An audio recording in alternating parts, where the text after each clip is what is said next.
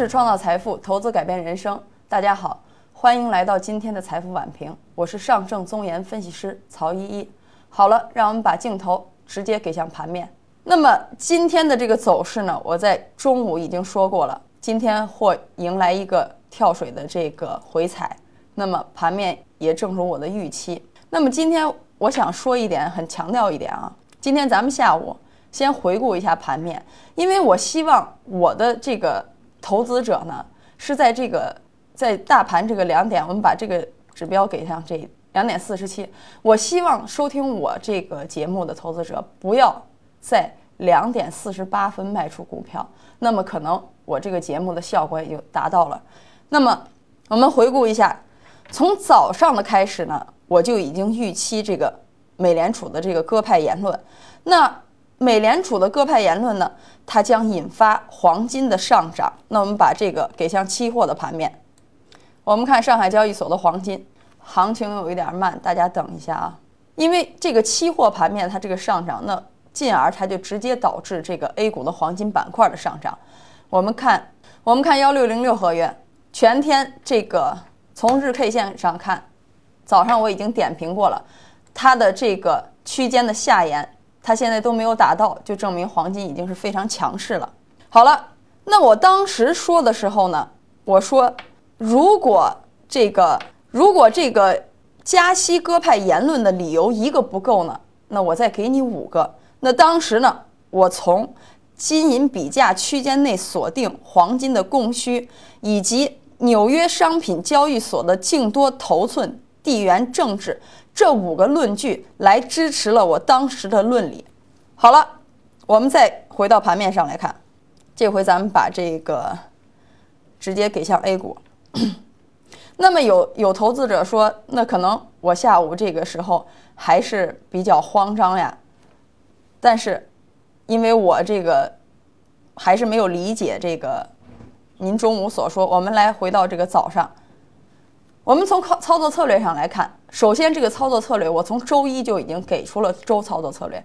那么今天在早盘我也说得很清楚了，上证的运行区间是两千九百三十三到两千九百七十九点。那么中午我也说过了，盘面上上证最高上攻两千九百七十五点，而且在昨天下午我也强调过，目前以大盘的这个量。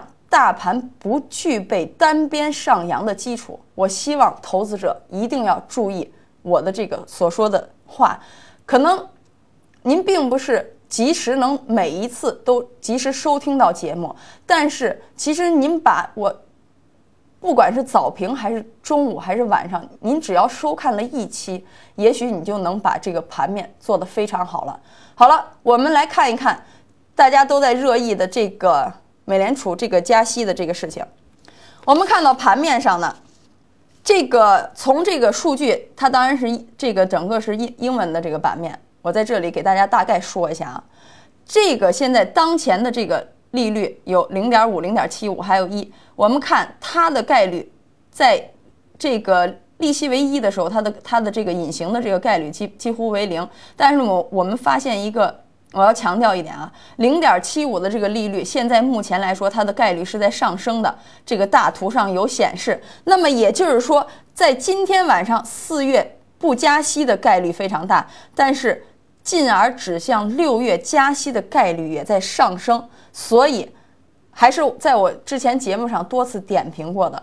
那么，六月加息这个概率是非常，就是说。在逐渐上升，所以在这个空窗期之内呢，我们的中期行情或许还是没有改变。好了，我们来看两张图啊。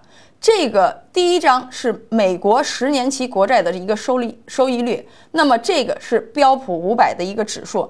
那么从去年八月到十月呢，随着美联储加息的这个预期，美股这个大幅下跌以来呢，我们看。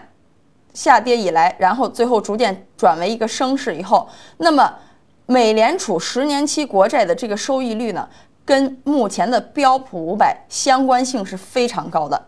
那么截至今天呢，我得到的数据，这个四月二十五号的时候呢，就目前因为咱们这个盘面现在看不到这个还是在这个十年期的国债还是一个高位运行的状态。那么，所以呢，我们来倒推一下，那也就是说，其实这个数据进而也引向今天晚上的这个议息会议，他可能发表的这个鸽派言论。那么目前它这个只只截止到四月二十五号呢，它当时的这个利率也是创了近四周以来的一个新高。那么我希望大家能注意到这两个相高度相关性的图表，或许能直接指引今天晚上的这个鸽派言论。好了，以上呢就是今天晚评的这个全部内容。那还有不不熟悉或者说我没有这个听懂的这个投资者呢？还是拨打我屏幕上方的这个电话零幺零五八三零九幺八幺。那么我再强调一点啊，这个黄金板块，因为今天鸽派言论如果真如预期这个释放以后，那么黄金板块明天很有可能跳空低开。那么在明天，咱们还是老规矩，明天早上的早评呢，我会给出你当日的操作策略和明天的黄金板块中的股票是否还有进场机会。好了，那今天的这个晚评就做到这里，谢谢大家的收看，谢谢。证券之星，让投资更简单。